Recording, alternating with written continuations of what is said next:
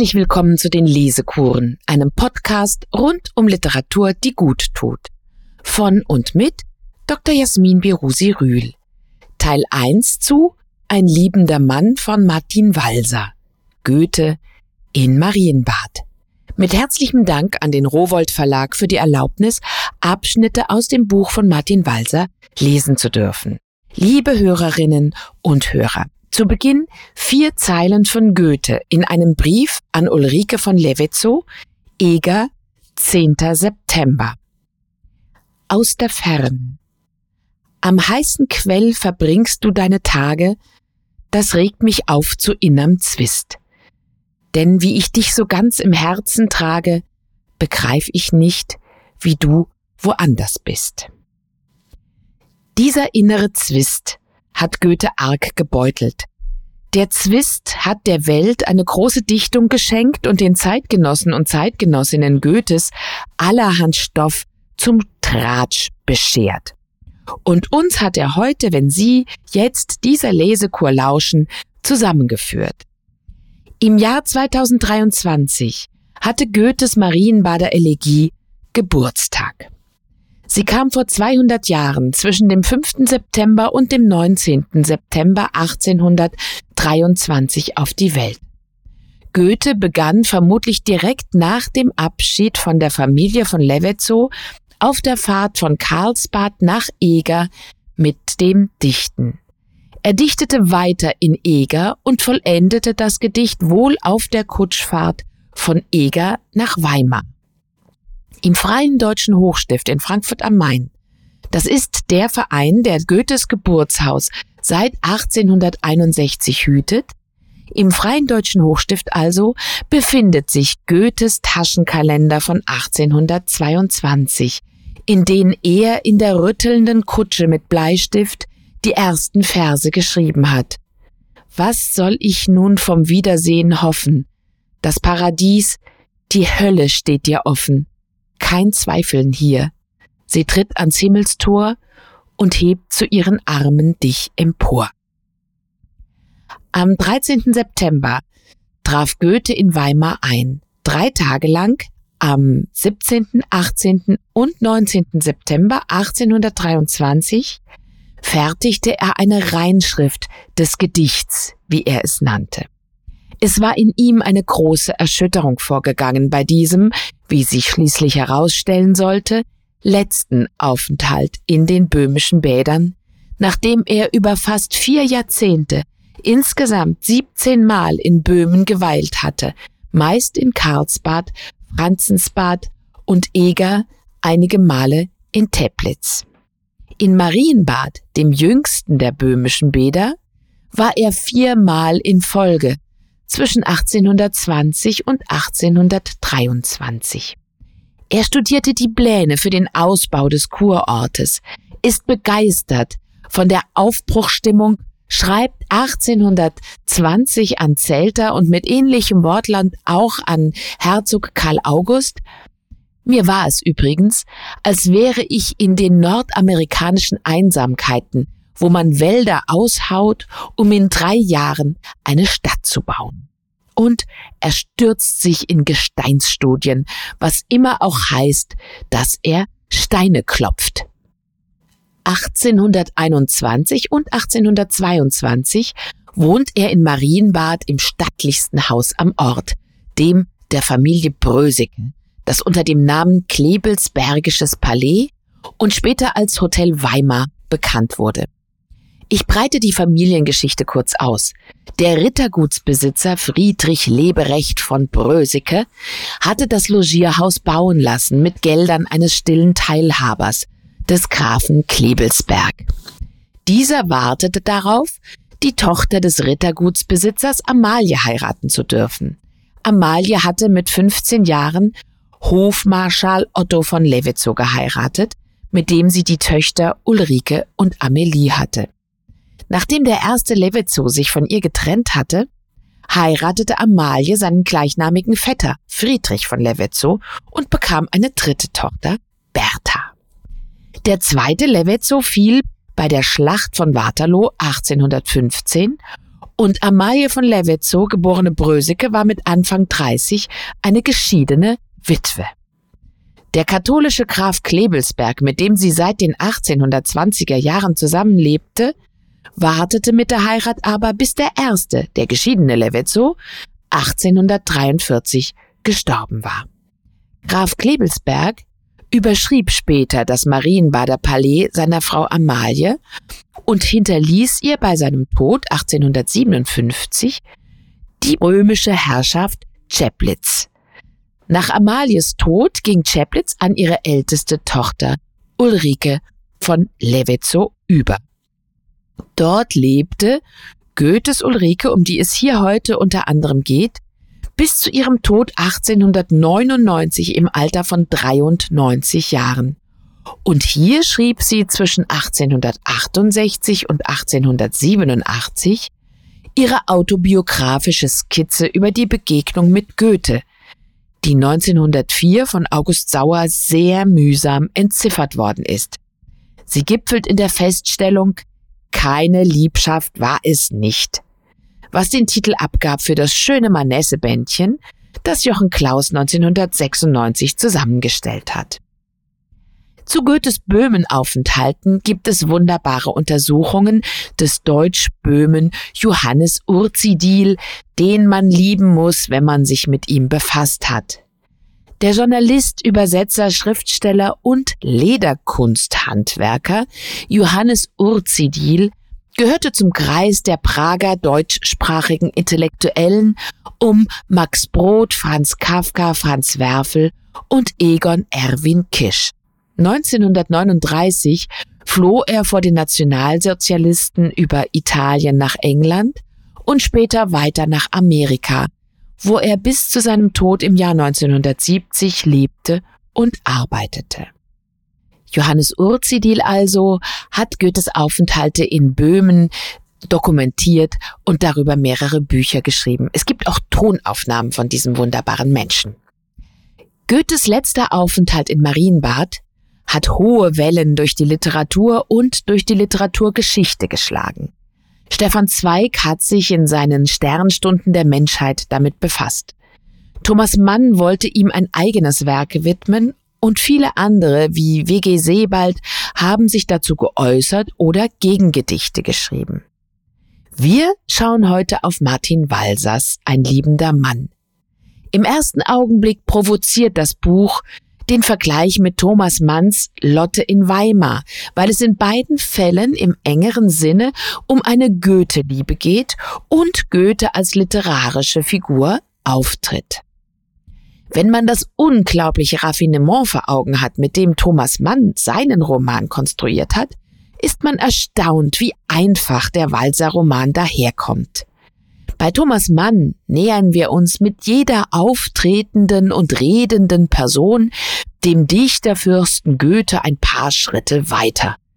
Zu Lotte, die als alte Frau erstmals einen Besuch in Weimar macht und im Gasthaus zum Elefanten absteigt, kommen bei Thomas Mann verschiedene Personen, Friedrich Wilhelm Riemer, Adele Schopenhauer, Goethes Sohn August, bis wir, ganz unerwartet, im berühmten siebten Kapitel in Goethes Kopf hineinspringen, aus seinen Augen herausschauen und seinen inneren Monolog erleben.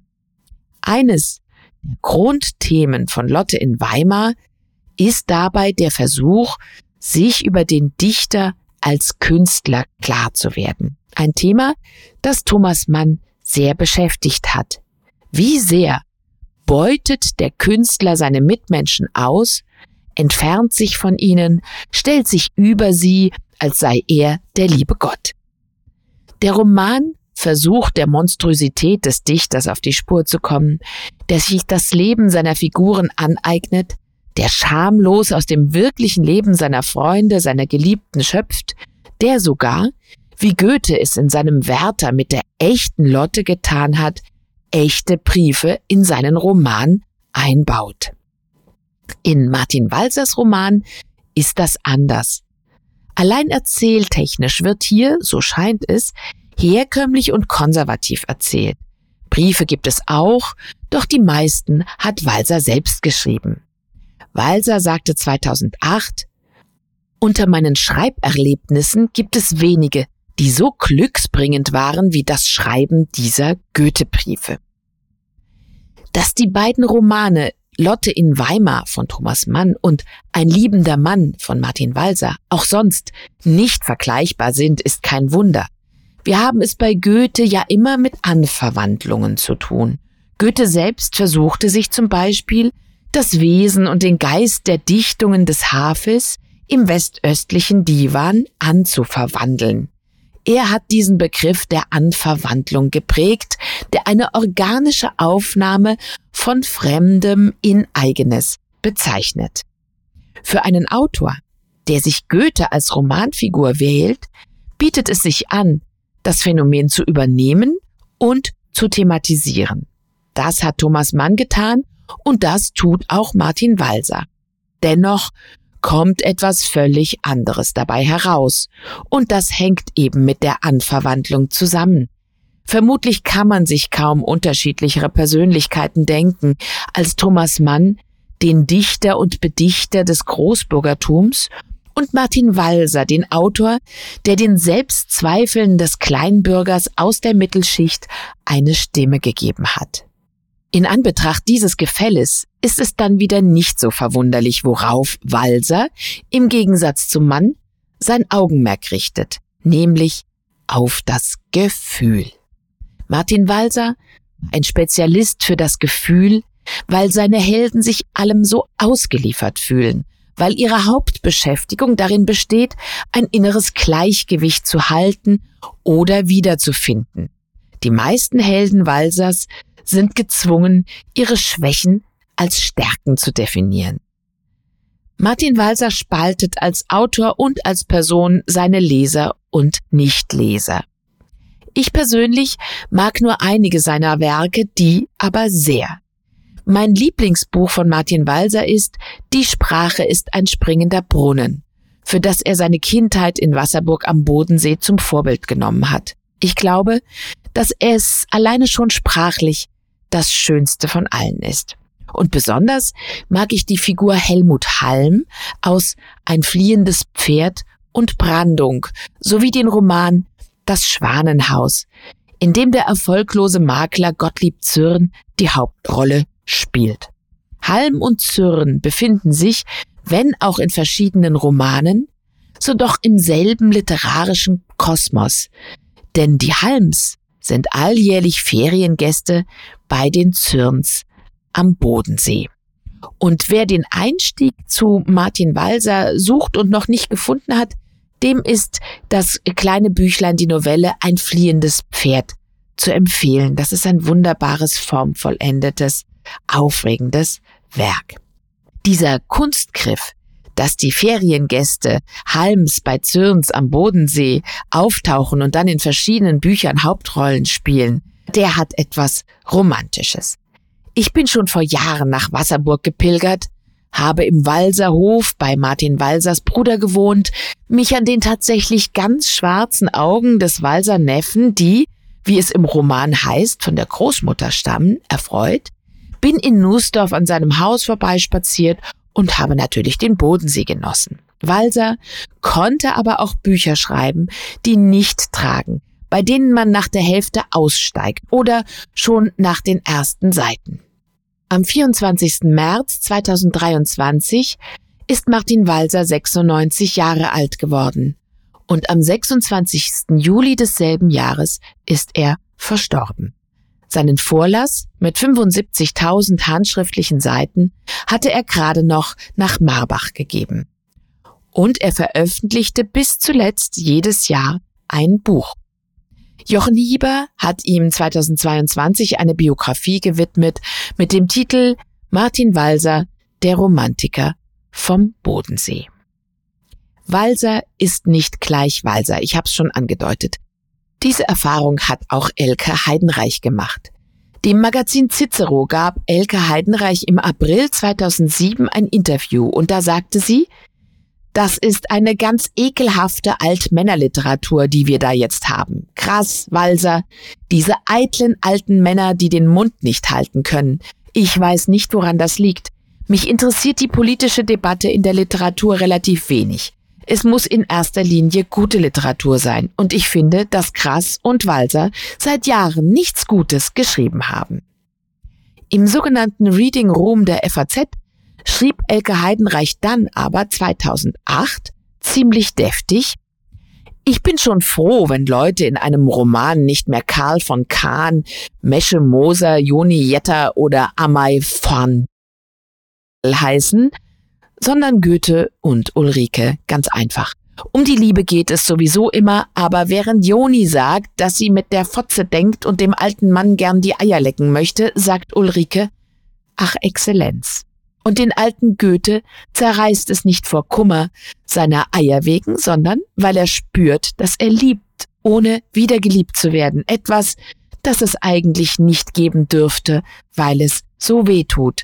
Aber er ist Dichter, ihm gab ein Gott zu sagen, was er leidet, und so sublimiert er und schreibt die Marienbader Elegie. Und Walser schreibt der liebende Mann. Und natürlich kann es auf diesem hohen Niveau in den Niederungen der Begierde nicht immer bleiben. Auch Goethe hält mitunter ratlos sein Teil in der Hand. Aber der liebende Mann ist ebenso stilsicher, wie die Angstblüte banal meandert. Walsers blitzgescheiter Witz, so selten in der deutschen Literatur, hier ist er wieder, und alles Muffige und Verklemmte verschwindet aus dieser Geschichte der Wehmut angesichts des Elends vom Altwerden. Es ist banal genug, es wird nicht erträglicher, wenn es auch noch banal beschrieben wird. Hier wirkt die Wucht der Verzweiflung hinter der Fassade extremer Verfeinerung doppelt, so wie eine halb ausgezogene Frau erotischer sein kann als eine ganz nackte. Wenn sich die Seelen nicht küssen, befriedigt auch das Eierlecken nicht. Soweit Elke Heidenreich über Martin Walsers Ein liebender Mann. Sie lobt das Buch über den grünen Klee, obwohl sie seit Jahren nichts mehr von Walser gelesen hatte und auch seine Angstblüte, diesen Roman von Walser, nicht leiden konnte. Dies ist natürlich nur eine Stimme von vielen. Es gibt auch Verrisse über ein liebender Mann, ebenso wie es Leser gibt, die einfach gelangweilt sind oder die schon das Thema abstößt. Dabei wird das Thema dann häufig reduziert auf alter Mann liebt junges Mädchen. Aber so einfach ist das nicht. Das beginnt schon beim ersten Satz. Bis er sie sah, hatte sie ihn schon gesehen. Als sein Blick sie erreichte, war ihr Blick schon auf ihn gerichtet. Das ist zart und schön und darin begegnet einem gleich der Goethe, den wir aus den Wahlverwandtschaften kennen. Goethe, das Augenwesen. Ulrikes Augen, vor allem ihr Blick, wird den walserschen Helden Goethe gefangen halten. Worum geht es also? Es geht um Goethes offenbar und unerwiderte Liebe zu der 55 Jahre jüngeren Ulrike von Lewitzow und ihre Sublimierung in der Kunst durch die Abfassung der Marienbader Elegie. Martin Walzers Roman umfasst sechs Monate des Jahres 1823. Vom 11. Juli bis in den Dezember hinein. Goethe trifft in dem kleinen, damals neu entdeckten böhmischen Kurort Marienbad erneut auf die Familie von Levetzow. In den beiden vorangegangenen Jahren hat er in ihrem Palais gewohnt. Nun ist er gegenüber eingezogen, weil Herzog Karl August Logis bei Brösikes genommen hat. Nach dem offenbar intensiveren Austausch im Vorjahr hatte man Briefe gewechselt und sich auf ein Wiedersehen gefreut. Neben der Mutter, Amalie von Levetzow, die Goethe schon seit über 20 Jahren kennt und deren traumschönes Porträt als 15-Jährige bei uns im Freien Deutschen Hochstift in der Goethe-Galerie hängt, trifft er auch wieder auf ihre drei Töchter Ulrike, Amalie und Bertha. Schlagartig und wie durch einen Pfeil getroffen, wird Goethe von der Liebe zur ältesten, 19 Jahre zählenden Tochter Ulrike erfasst. Goethe ist 73 auf dem Wege 74 zu werden. Goethe beginnt bei Walser ein Buch zu schreiben mit dem Titel Ein liebender Mann. Er lässt durch seinen Dienstherren und Gönner, den Großherzog Karl August von Weimar, einen Heiratsantrag vorbringen, der aber nicht erhört wird. Über Eger reist er den Levetzos nach Karlsbad hinterher, wo es zu einer weiteren Begegnung kommt. An seinem Geburtstag, dem 28. August, ohne den Anlass zu nennen, machen sie einen Ausflug nach Ellbogen. Er erhält Kristallgläser geschenkt und man ist herzlich und heiter. Auf der Heimfahrt mit der Kutsche von Karlsbad nach Weimar, wie gesagt, schreibt er die Marienbader Elegie. Wieder in Weimar leidet Goethe furchtbar unter der Trennung und schreibt Briefe an Ulrike. Als sie ihm in ihrem zweiten Brief unbefangen von ihrer Begegnung mit dem von Goethe als Rivalen empfundenen Herrn de Rohr und dessen Ansichten über Schmuck und Edelsteine berichtet, fällt Goethes Qual von ihm ab. Er ist wieder bei sich selbst. Den Anfang des Romans möchte ich vorlesen, weil ich glaube, dass ein Text nur dann unter uns gegenwärtig ist, wenn wir ihn zusammen hören oder lesen. Und ich denke, das funktioniert auch in diesem Medium des Podcasts. Und wie schön, dass Martin Walser dem in einem Interview von 2008 beipflichtet. Da sagt er, ich erlebe es, dass sich der Text erst voll verwirklicht, wenn ich ihn vorlese. Das hat damit zu tun, dass ich nicht nach den Augen, sondern nach dem Gehör schreibe. Ich schreibe nicht eine optische Vorstellung, die ich versuche in Prosa zu bringen. Ich höre die Sätze und muss mitschreiben.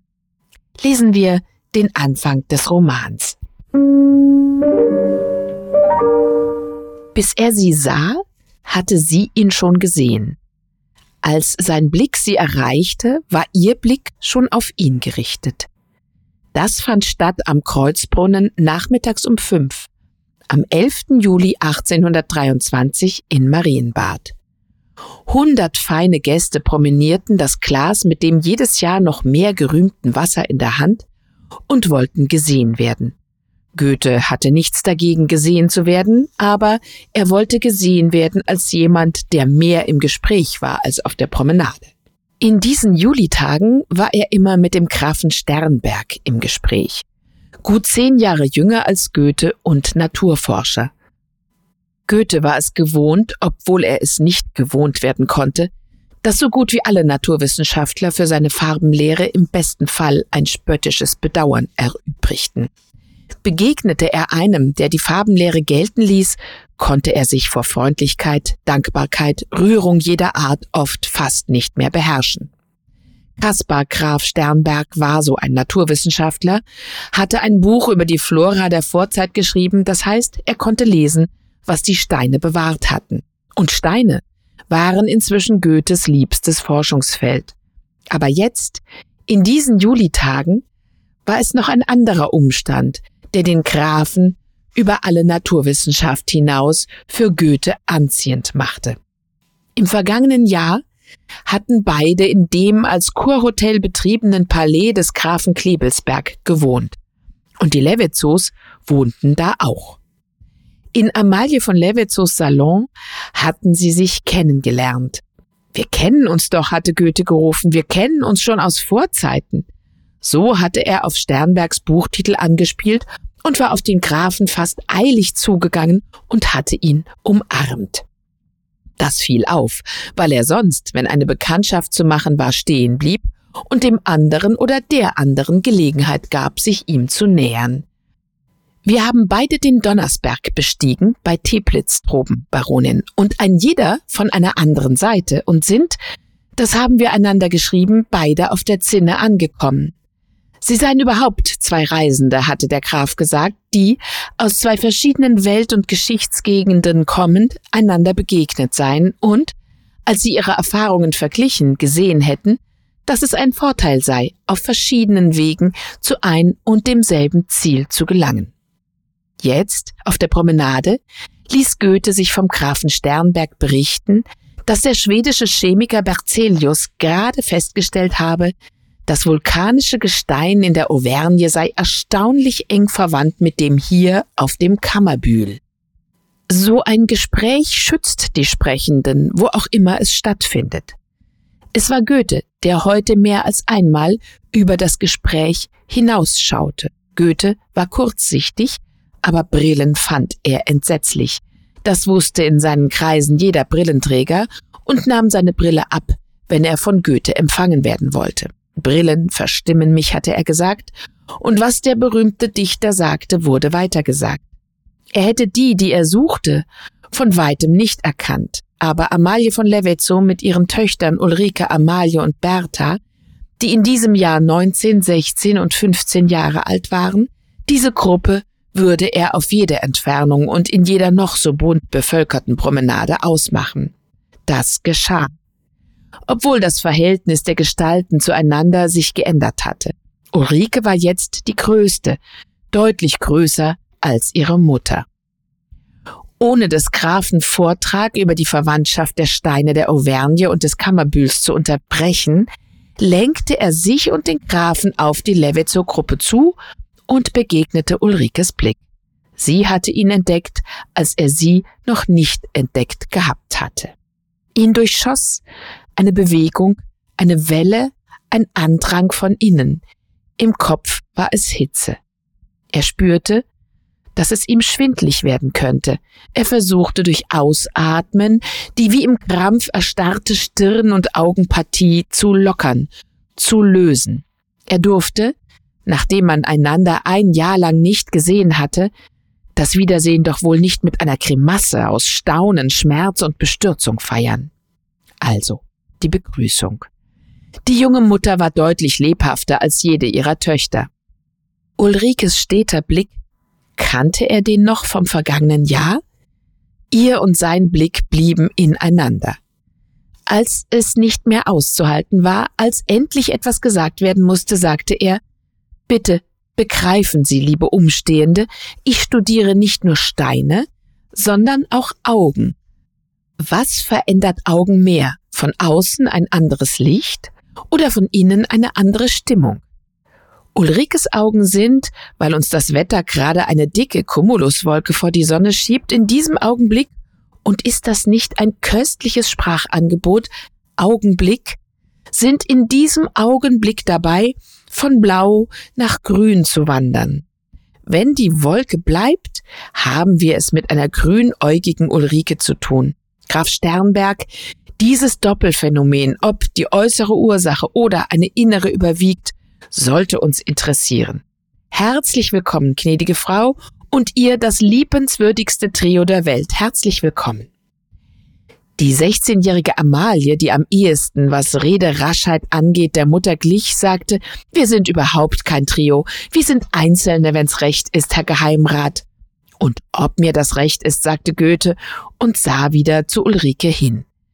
Ulrike schaute immer noch so ruhig, so fest, wie sie ihn empfangen hatte. Er blieb in ihrem Blick. Er spielte den Augenforscher, aber das war er nicht. Das mochten die anderen glauben. Ulrike glaubte das nicht. Und er glaubte das auch nicht. Sie schaute ihn an, nur um zu zeigen, dass sie ihn anschaue. Bevor er das Blickthema verließ, sagte er noch, Ulrike, manche Männer werden Ihnen später blaue Augen attestieren. Andere werden sagen, Ihre Augen seien grün. Ich sage, lassen Sie sich bitte nicht festlegen.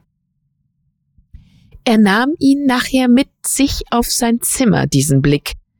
Man hat gegessen, miteinander geplaudert, die Erinnerung an das vergangene Jahr und an das Jahr davor wieder wach geplaudert. Im vorvergangenen Jahr, dieses miserable Wetter, da hat es doch einen Monat lang nur geregnet.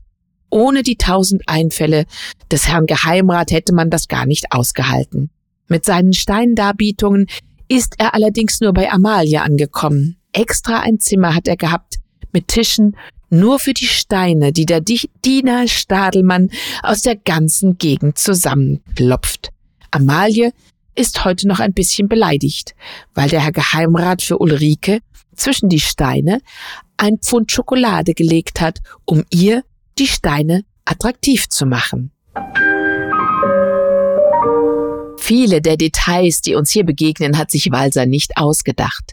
Das Wetter im Jahr zuvor, 1822, war in Marienbad tatsächlich schlecht gewesen und alle Sommerfrischler und Kurgäste waren gezwungen gewesen, über Wochen im Haus zu bleiben. Goethe hat sich dabei als Unterhaltungskünstler betätigt. Man trieb Wort- und Scherzspiele und natürlich beschäftigte man sich mit der Kunst und der Natur, soweit es eben ging. In seinen späteren Jahren hat Goethe sich sehr für die Mineralogie und für Steine interessiert. Ulrike von Levetzow erzählte später von der Schokolade, die er zwischen seine Steinsammlung gelegt habe, weil sie sich für Steine nicht interessierte, im Gegensatz zu ihrer jüngeren Schwester Amalie. Und auch so etwas wie das Wortspiel mit dem Augenblick oder zumindest ein Hinweis auf Augenblicke findet sich in Goethes Wirklichkeit. Zum 11. Juli 1823, dem Tag, über den wir gerade gelesen haben, steht in Goethes Tagebuch, war Frau von Levetzow und Töchter angekommen. Zum 12. August findet sich der Eintrag, den Schwestern begegnet, lustige Einholung des heranfahrenden Wagens, auf der Terrasse, Augenblick und im Zimmer. Diese Augenblicke hat Martin Walser einzufangen versucht. Goethe muss solche Augenblicke recht intensiv erlebt haben, sonst hätte er Ulrike keinen Heiratsantrag gemacht. Dieser persönlichen und historischen Tatsache nimmt sich Martin Walser also an und macht daraus eine Art unerhörtes Ereignis, eine unerhörte Begebenheit. Als solche wurde die ganze Sache auch von den Zeitgenossen angesehen. Als unerhört. Die unerhörte Begebenheit ist ja ein Begriff aus der Novellentheorie. Und wer hat diesen Begriff geprägt? Natürlich Goethe. So hat es vielleicht für Walser allein schon wegen des Goethe-Themas nahegelegen, sein Buch mit einer unerhörten Begebenheit beginnen zu lassen. Das, was wir hier lesen, ist zwar ein Roman, der sicherste Hinweis auf die Gattung eines Buches findet sich übrigens meist am Buch selbst. Das hat schon meine Deutschlehrerin Lieselotte Dern gesagt. Roman steht drauf. Es ist also ein Roman. Aber das Buch beginnt mit einem im wahrsten Sinne des Wortes besonderen Augenblick. Goethe wird vom Blick Ulrikes getroffen. Wir haben gerade gelesen, wie der Romanheld Goethe reagiert hat. Zitat, ihn durchschoss eine Bewegung, eine Welle. Walser ist mit einem so novellistischen Ereignis zu Beginn seines Romans also ganz bei Goethe. Aber er ist auch bei sich selbst, bei Walser, der 2004 einen Roman mit dem Titel Der Augenblick der Liebe veröffentlicht hat. Solche Elemente konnte Walser, wie gesagt, aus den Quellen nehmen oder rekonstruieren. Aber er musste sich auch einiges ausdenken. Walser musste das Mädchen Ulrike von Lewitz so ein bisschen plastischer formen, als sie uns durch die Quellen entgegentritt. Hübsch ist dabei ein grundlegender Charakterzug, den Walser der jungen Ulrike von Lewitzow beigegeben hat, nämlich der Widerspruchsgeist. Es kommt immer wieder zu kleinen verbalen Schlagabtauschen zwischen Ulrike und Goethe. Beim allerersten geht es darum, ob Goethe sich den Neptunisten oder den Vulkanisten zurechnet. Das will Ulrike wissen. Die Frage, ob die Erde aus Wasser oder aus Feuer gebildet sei, hat damals die Wissenschaft bewegt und Goethe auch. Goethe hielt die jungen Thesen über den Vulkanismus und die Kontinentalbewegung für Unsinn. Er glaubte an die Kraft des Urelementes Wasser. Wie seine Farbenlehre gehört darum auch sein Neptunismus zu den immer wieder zitierten Irrtümern Goethes. Bei Walser hält sich Goethe etwas bedeckt in dieser Frage, wird aber dennoch von Ulrike ziemlich angegangen, die eine eindeutige Antwort hören will. Und Sie? fragte Ulrike, was denken Sie? Ich denke, dass man, was man zurzeit nur durch Vermutung entscheiden kann, nicht entscheiden soll. Aber da man unwillkürlich doch immer irgendwohin tendiert, gestehe ich, ich bin ein wankelmütiger Neptunist. Ich weiß nicht, was ich damit anfangen soll, sagte Ulrike ziemlich heftig und sagte es nur zu Goethe, wieder mit dem Blick. Goethe fragte, ob er mehr sagen solle, als er wisse. Da es sich um Naturwissenschaft handle, sagte sie, und nicht um Lyrik, dürfe Entschiedenheit erwartet werden. Oh, sagte Goethe, unsere Ulrike führt nicht weniger als die Kritik der reinen Vernunft im Schilde. Die Mutter schaltet sich ein und sagt, Sie müssen wissen, dass sie, also Ulrike, in Straßburg inzwischen Contresse Ulrike heißt. Dieser Scherzname setzt sich aus Comtesse und aus Französisch contre, gegen, zusammen. Das Contra der Comtesse durchzieht den ganzen Roman von Martin Walser. Wenn wir auf Ulrike von Levetzows spätere Stellungnahme keine Liebe war es nicht schauen, ist das vielleicht auch wirklich gut erfunden. Ulrike lebte in einem Straßburger Internat und wusste tatsächlich nichts über Goethe, als sie ihn mit 17 Jahren kennenlernte. Allein schon deswegen näherte sie sich ihm, wie sie später berichtete, ganz unbefangen und mädchenhaft. Dass sie nichts über Goethe weiß, gipfelt bei Walsers Ulrike in der Frage, wer eigentlich dieser Goethe sei. Seit ich jetzt Bücher von Ihnen lese, sagte Ulrike, quält es mich, dass ich in keinem Augenblick weiß, wer Sie sind. Immer dieses allerhöchste Geflunker. Wunderbar wird da geredet, gedacht, gefühlt, aber wer ist er? Das möchte sie endlich doch wissen. Das nämlich sei die Wirkung, wenn man ihn lese, dass in einem eine belästigende, eine gemeine Neugier wachse, ihn, wie er selber, wie er wirklich sei, kennenzulernen. Dass er in einer Art Reichweite komme, dass man, wenn man Lust habe, nach ihm greifen könne, ja, berühren wolle man ihn, aber wer ist er? Dieser kleine Absatz scheint mir sehr wichtig, auch wenn er, das ist natürlich sicherlich Absicht, brüsk unterbrochen wird. Aber dafür ist Scott prima, platzte Bertha herein. Sie haben es vielleicht gemerkt, der Erzählton schwankt im letzten Absatz besonders stark zwischen direkter und indirekter Rede. Dieses Changieren der Erzählperspektive durchzieht den ganzen Roman. Erst spricht eine Figur in direkter Rede. Seit ich jetzt Bücher von Ihnen lese, sagte Ulrike, quält es mich, dass ich in keinem Augenblick weiß, wer Sie sind. Dann ein kleines Zwischenstück, das man so oder so als direkte oder indirekte Rede auffassen könnte. Immer dieses allerhöchste Geflunker. Und plötzlich sind wir in der indirekten Rede. Wunderbar wird da geredet, gedacht, gefühlt, aber wer ist er? Das möchte sie endlich doch wissen. Dieser walsersche Kunstgriff bewirkt, dass das äußere Geschehen zu einem referierten, zu einem erzählten Geschehen wird. Und das drängt die Frage auf, wer ist hier der Erzähler? Ich meine jetzt nicht den Autor, das ist Martin Walser. Ich frage nach dem in der Geschichte obwaltenden Erzähler. Da die Erzählperspektive so stark auf die Hauptfigur Goethe ausgerichtet ist, entsteht in der indirekten Rede der Eindruck, als erlebten und hörten wir das, was Goethe hört. Die indirekte Rede die normalerweise eine Distanz schafft, bewirkt hier eine größere Nähe. So ein Changieren zwischen den Erzählstilen ist auch für Goethe typisch. Wie oft geht in den Wahlverwandtschaften der neutrale Bericht äußerer Geschehensabläufe über in den inneren Monolog der Romanfiguren. Was Walser hier der jungen Ulrike in den Mund legt, sind Fragen, die so gut wie jeden bewegen, der sich mit Goethe befasst. Diese Fragen sind der Grund dafür, dass es den Roman gibt, den wir hier lesen. Und sie sind Teil des Grundes dafür, dass Thomas Mann Lotte in Weimar geschrieben hat, sowie dafür, dass sich überhaupt so viele Menschen so viel mit Goethe befassen, glaube ich.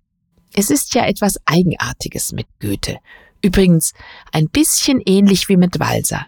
Entweder man mag ihn oder man mag ihn nicht. Wir haben es hier mit einer Gefühlsfrage zu tun. Darum kreist der Walsersche Roman. Allein ums Gefühl. Nicht nur um das Liebesgefühl, das den Roman Goethe in Besitz nimmt, sondern auch um das Gefühl, das wir Leser gegenüber dem echten Goethe haben. Goethe tritt einem aus seinen Selbstzeugnissen so unglaublich menschlich und scheinbar authentisch entgegen, dass man tatsächlich den Wunsch verspüren kann, ihn zu berühren. Er ist so selbstreflektiert, aber auch so neugierig und bei alledem leidet er Schmerzen und ist gleichzeitig gefasst und stark und er schreibt einen Roman, anstatt sich zu erschießen.